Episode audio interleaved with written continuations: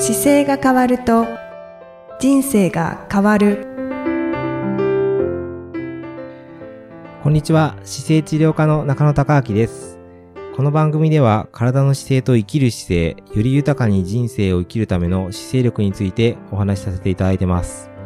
今回もゆきさんよろしくお願いします。こんにちは、いきみえです。よろしくお願いいたします。いよいよ11月に入りました11月はい1日ですね、はい。今日は。僕も11月はあのこの寒くなってからあれなんですが、あと2日後にニューヨークシティマラソンに出ることが決まってまして、そうなんですね、はい。ニューヨークに行かれるんですはい。ね。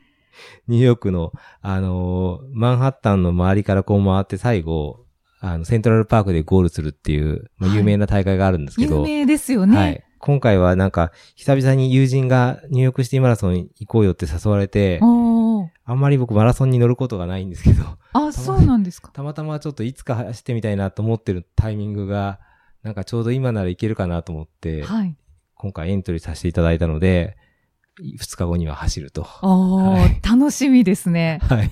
何も練習してないので、なんか、えなんか僕今ね、練習ってそんなに、なんかこれが練習っていう練習をしてなくて、はいあの、一月になんか何回かこう山に行くとか、はい。逆算しては行くんですけど、マラソンのための練習ってほとんどしてないので、あ、そうなんですね。はい。週に何日走るとかもないんですか？週に一応走る日が、一回友人と走る日を決めてて、はい。そこぐらいですかね。でもそれも行けたらいけなかったりするのと、あとは週末にこう山に入ってトレランができたらそこで山行くとか、はい。っていう風になってて、ええそれで大丈夫ですか？トレえっ、と、マラソン？はい。マラソンは多分大丈夫です。走るっていうだけだったら、そのタイムを狙っていくとちょっと練習の仕方が変わるんですけど、はい。でも今タイムをそんなに僕狙ってる感じではなくて、まあ、ちょっと単純に楽しみ、楽しむ感じになってますね。じゃあ、フルマラソンでも走り続けられる自信はもう、あ、フルマラソンは大丈夫です。走り続けられます。はあその時間が、この時間までって言われたらちょっと厳しいですけど、はい。時間縛りがなかったら大丈夫です。普通に迷惑かけない状況では帰ってこれるんで。すごいですね。どういうことですか？いや、マラソンって、あの、だいたいタイムが何時間、道路を止めたりするじゃないですか。その関係でな、7時間で終わりですよとか、8時間ですよとか決まってて、はい。で、その必要な、まあ、時間以内に帰ってくれば、まあ、迷惑はかけないので、7時間、8時間はかからないですよね。そうですね、かからないです。多分4時間ちょっとぐらいでは戻れるんじゃないかなと思いますけど、えー、練習してなくって、4時間ちょっとでも踊れるってすごいですね。そうですね、5時間、僕初めてのマラソン5時間だったんですよ。で、それよりも悪かったことは今までないので、まあちゃんと寝てれば、はうんうん翌日は走れるんじゃないかなという感じです、今は。なんだろう、なんかコツがあるのかなって知りたいんですけま あ、ど。コツありますよ。ありますか？コツは、あのー走ってない人の走ると、まあ、走ってる人の走るがちょっと違うんですよ。ああの、走ってない人の走るは、えっ、と、電車に乗るときにダッシュで走るような走るが頭の中に多分あるんですけあ。ど、はい。走ってる人の走るは、あの、あくまでその、猛ダッシュするってやつはあくまで1個で、ももっとゆっくり走るがあるんですよ。少なからず頭の中で3つぐらいのギアがついてて、はい。あの、例えば24時間走り続けましょうっていう走り方の走り方と、はい。えっ、と、ジョギングする走り方と、あと猛ダッシュする速度っていう3つぐらいは誰もが走ってる人だと思ってます。ほー。で、ギアが3つ3枚あると、あの、例えば今回のニューヨークシティマラソン走るときに、はい。トップギアにはまず入れないんですよ、最後の。全部、あの、真ん中ぐらいのギアで走、ジョギングペースで走っていけば、ここで行くなっていうのがわかるので、そうなんですで、ね。それで続けてずっとジョギングペースで行って、後半、例えば、残り3分の1まで来ましたって言った時に、あ、じゃあもうここまで来たらあと飛ばしても平気だなって言ってから飛ばし始めるとか、っていうので、そのギアを使い分けると、もっと簡単に怖くなくいけるので、そうなんですね。私もまあ、いずれはフルマラソンは走りたいなと思ってるんですけど、今、週1回はい、はい。走っている状態はい。なんですが、またそのギアっていうのがよく分かってないので、だんだんと分かってきますか？なので、だから、初めにある程度走る練習してきた時の後に、マラソンの手前で、じゃあ30キロ走ってみましょうとか、だいたい長く、ゆっくり走る練習するんですけど、それで、あ、ゆっくりってこういう感じなんだとか、あ、この距離がこのぐらいかかるんだとか、うん体で覚えてくると、全然マラソンは怖くなくなってきます。そうなんですね。わ、かりました。はいじゃあちょっと地道にはい。走って、こうタイムを見て、はい。何キロでこのぐらいで走れるんだなっていうのを自分の体で。そうすね、だから、初め、だから僕、一番初めに LSD っていうその長い練習をはい。マラソンの前にやった時は、もうそれこそね、20多分6キロか7キロぐらいやったんですけど、もう最後くったくたでしたよ。歩うん。く、歩くのも嫌になるぐらい、こう、くたくたで歩いて、うわそれ、ーそれ一人でやったからそうなんですけど、はい。誰かと一緒にやれば多分もうちょっとちゃんと動けます。頑張れる。うん。だからゆっくり一緒に走って、長く走れる人と一緒に走ってもらうのがコツですね。そうなんですね。うん。一人でもできるんですけど、一人だと初めての距離に挑戦してるから、はいちょっとめげてくるんですよ。ああ、まあ確かに。やったことある人だと全然平気で、そのゆっくりのペースで、ずっとひたすら、あの、走ってくれたりとか、横で喋りながらできちゃうから、ああそ。れに慣れてくるとすごく楽なんで、じゃあまだ、まだまだですね。だそれを練習量が足りないのかな。だどっかでその長く走るやつの練習の時にちょっと入れてもらったらすぐできちゃいます。わかりました。かじっちゃうともうだいぶ楽になってくるんで。あそうなんですね。はい。まだ実は中野先生とはご一緒してないので。そうですよね。そうですよね。楽しみにしています。はい、いえいえ。で、今回そのマラソンを始める方が、まあ、多い時期だなというのもあって、あのーそうですね体をちょっとマラソンの練習し始めて痛める方が多いので、ああ。で、マラソンっていうか走ることをする前に、そもそもちょっと体って、あの、普段使ってていきなりやると壊れやすいので、うんうん。まあ、おすすめのチェック方法というか、はいあの、こうするといいですよっていうのがあるんですよ。ぜひ教えてください。で、とっても簡単でいつも僕が番組で伝えている、まっすぐ立ちましょうっていうことの延長にはい。走ることもあるので、おーまずまっすぐ立てない人は、走った時必ず壊れちゃいます。まずじゃあ、立ち方が重要そうん立ちなですね。方がすごい大事で、で、立つ時に、あの壁につけた時にかかとがついて、お尻がついて、肩甲骨がこう背中全部ついて、はいで、頭がついて、で、最後にふくらはぎがついてる状態。の5箇所が、あの、新しい書籍の体の使い方の中にも表紙に出てますけど、はい。あれがちゃんとついて、かつ、あの、腰の後ろに手を入れた時に、腰の後ろに1枚ぐらいのスペースがあるぐらいっていう感覚がすごく大事なんですよ。うんうんうん。もうこれは番組の中では何度もおっしゃってますけど、これがやっぱりそれがすごく大事で、大事なんですね。で、あのーまだ掴みにくい方は、その本当に子供の頃から身長をなるべく高く測るように意識している状態まで起こした状態がまっすぐの姿勢なので、うんうん。そこから体をこう前に、た重心をそうですね、かかとに乗った、乗っかっている重心を足先の方にちょっとずらして移動すると、体が勝手に傾き出すので、あそれで走り出します。あ。あ、なるほど。なので、立ってる姿勢が悪い方が走ると必ず壊れるんですよ。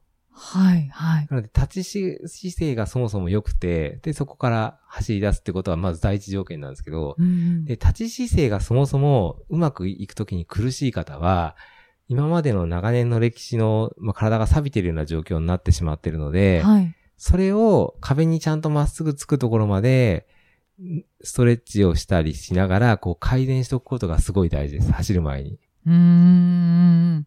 ストレッチも大事なんですね。うん。なので、背伸びでも伸ばしてくることができますし、あの、足の後ろを伸ばすストレッチ、オフィスストレッチっていうのを、あの、本の中でもかなり紹介してますけど、はい。そこがちゃんと伸ばしてきて、こう壁にとにかくまっすぐつきやすい体を手に入れてから走り出すようにすると、どんどんどんどん怪我が少なく走れるので、うんうんうん。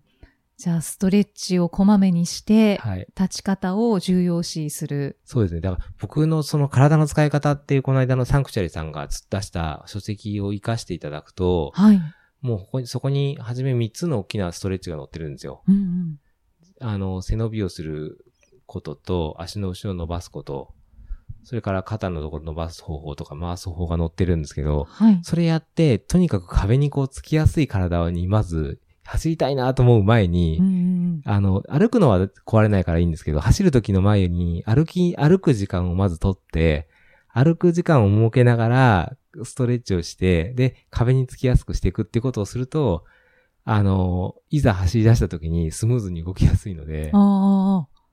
意外とこう、走れるなっていう感覚がつかめますか？そうですね。だから3ヶ月間マラソン出るまでにもし、3ヶ月って結構短いですけど、例えば3ヶ月でもし出なきゃいけないって分かったら、はい。初めのステップは、その今の体の状態の錆びてる状況をと取った方がいいのでう、んかなりストレッチをしたりとか、伸ばしたりとか、あと歩くっていう練習を徹底的に1ヶ月目は入れてきて、ほー。で、そこ1ヶ月の中でも特に初めの1、2週間がそこですね。もうそれに徹底的に動かすように手を入れて、で、うん壁につきやすい体を手に入れるっていうのが初めですね。これはもうちょっと本を見ながらやってもらっった方がいいですそうですね。ね。それで、ちょっと初め走ると歩くを今度繰り返し始めていただいて、はい。で、30分、1週間の中に3回ぐらい、まずその30分ぐらい動く時間を確保してほしいんですけど、はい。その中で走ると歩くって繰り返せるようになってきたら、締めたもんなんでう、んうん。じゃあ繰り返していって、徐々に走る時間を長くして。そこで、そうですね、いくんですか？初め歩く、走るで繰り返して、で、ゆっくり走れるようになってきたら、そこの時間を伸ばしていくっていう。うんうんうん。で、その走るのも、苦しくなるのと、苦しくないところの手前のの時間、感じがあると思うんですけど、はい。苦しい時ってハーハーするじゃないですか。しますね。で、あれ、ハーハーしたら、心拍数ってこう、心臓の脈拍数は、すごく上がっちゃってるんですよ。うーん。で、今、手元に僕アップローチつけてますけど、はい。アップローチとかでもそあの自分の心拍数ってすぐわかるので。フィットビットっていう商品でもわかりますし、はいその商品でちょっと自分の心拍今どれぐらいかなって見れるようにしておくと、歩いてる時にどれぐらいかわかるんですよね。で、走った時。もわかるので、はい。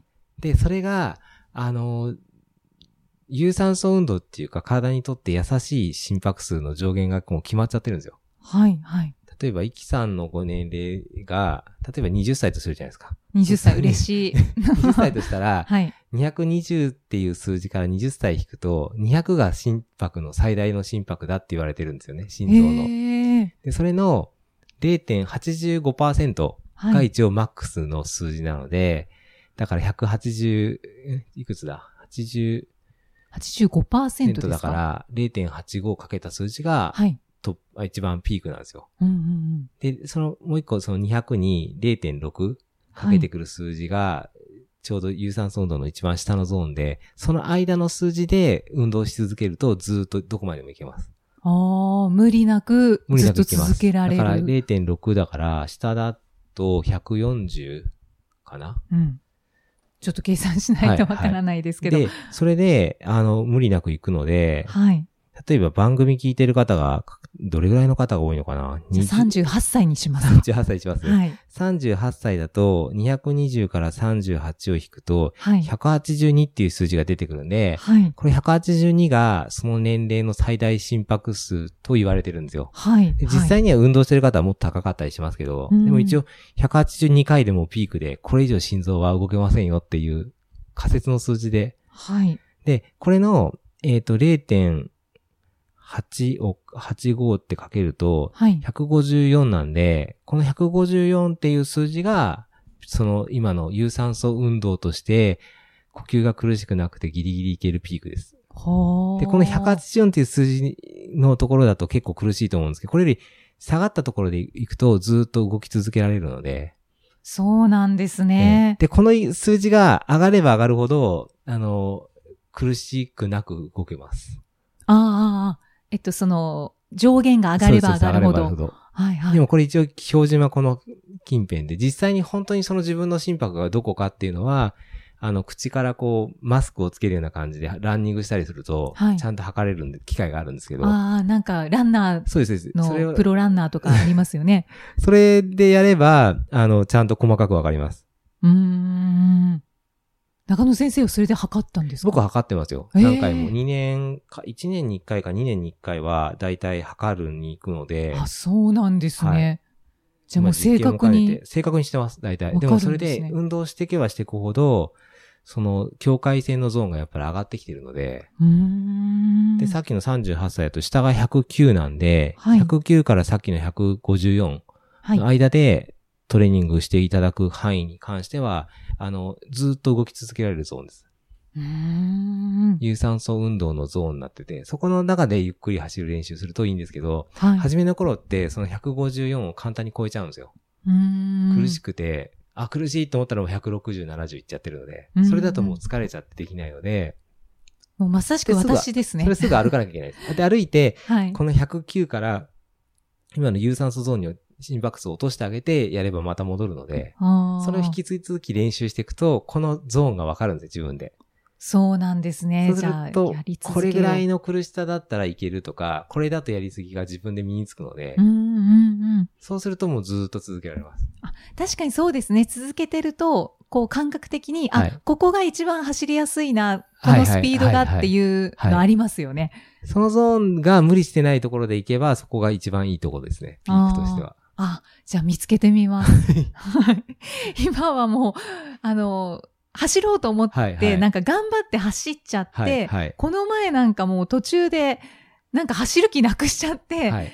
歩いて家まで帰っちゃったりとか。ああ、でもよくありますよね。それはありますか？うんそれはね、あのーちょっとご褒美の作り方が甘いかもしれないですね。ご褒美、うんご褒美特に設けてないでですすね。よね。ご褒美設けた方がいいです。そうなんですね。例え、ば、すごいちっちゃなものでもなんか欲しいものとか買いたいものとか、はい行。きたいものってあるじゃないですか。それはをなんかやった時のご褒美用に作るんですよ。今回そのイキさんがやろうとしてた走って疲れちゃったっていうシリーズは、今日これ行ったら、これ食べようとかでもいいしうん、これか買ってみようとかでもいいし、なんかそこの今日行ったらこれしようかなっていうルールをもうちょっと細かく作ってあげると、モチベーションが上がると思います。ああ、頑張れる。あまりにも多分なさすぎてて、で、かはいつその次の目標が見えてないから、あの今、例えば、イキさんマラソンにエントリーしましたとかだと、ちょっと危機感が変わるから、スイッチが変わるんですよ。はい、はい。そうすると、あこれぐらいで歩いちゃまずいなって思ったりするから、また工夫するんですよね。あ、そうですね。そう。それが、の何もなくなると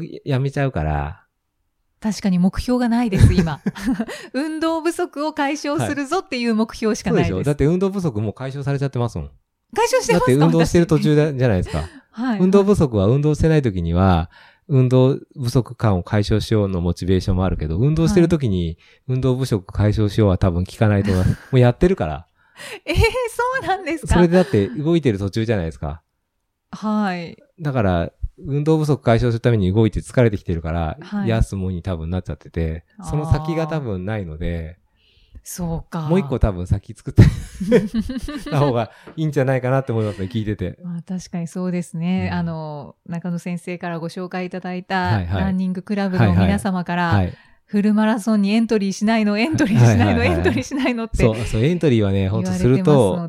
あの、その先が開けてくるので、そうなんですね。あんまりだから、かん、あの、僕は 大会エントリーするときあんまり大会と思ってなくて、はい。あの、練習、長く42キロか、42.195キロ走る練習する日と思ってエントリーするんで、あんまり、あの、そこで記憶をも求めようとかって思ってはないですね。記、憶、記録を出そうとすると、ちょっとその手前もっと刻まなきゃいけないので、はい、はい。あんまりその刻むモチベーションがないときはそんなことしなくて、その日に走るぞって思ってるだけで、うんはい。えそういうモチベーションで行ってみた方がいいですか？はじめ？はい。でも、はじめはマラソン多分申し込んでもしエントリーすると、かなりドキドキするはずなんで、はい。あのド、キドキします。多分相当それがモチベーションになると思いますよ。あだって言わないと逆に多分練習もっとした方がいいなとかになってくると思うし、あ。うーん。やってない、で、出るスタート地点に立つまでは絶対不安です。もう立っちゃったらあとは忘れますけど、でも大体その大会のスタート地点に立つまでが結構練習なんで、そうですね、うんそうですね。初めはやっぱりそういう風になってくると思います。立つとこも、ま、まででも決まっちゃうから、はい。あとその本番も楽しむしかできないので、うーん。わかりました。じゃ、ちょっとすみません。なんかは話がずれちゃった気がするんですけど。そう、マラソンをだから始める時のポイントは、でもエントリーしても全然いいと思います。なんか、あとりあえずはいエントリーしてみてモチベーションが上がるんだったら、それはそれで、まずやってみていいので、うんでその代わりその体をまずストレッチして伸ばしたりとか、壁につけれるようになっていくことが、怪我しない秘訣ですね。うんうん。で、それを身につけてから、そう、身につけて、で、歩く、走るを繰り返していくと、はいはい今度、心拍数上がりすぎないゾーンでずっと使えるようになってくるんで、うんうんまあ僕の本の中にも走り方ちょっと載ってますけど、足平行にしましょうとか、その体の。アライメントが崩れてると痛めちゃうので、はいとにかく正しい姿勢をとって、動ける可動範囲広げて走るっていう基本的な行為を取り戻す感じなんで。もともとだからご自身が持ってる体の状態っていうのをこう、戻していく、取り戻していく作業なんで、わだから難しくえ考えないけど、あの、ついや、使ってなかった人ほどくすぶってるので、だから丁寧に取り戻していった方が。うんうんうん。そうですねイキ。さんの場合多分3ヶ月、4ヶ月後でいけますよって、マラソン言うのはもう体をなんとなく見てて動かしてて、準備段階が整っちゃってるので、あだからそういう意味ではある程度基盤ができてるから、もうあと生きるのはそんな難しくないですよっていう。あ。じゃあ私の気持ち次第なんですね。そうです、だと思います。はい。うーん。面白い回ですね、今回はね。そうですね。ちょっと悩む、はい。はい。私の中ではそんな回になりまいえいした。えいえ。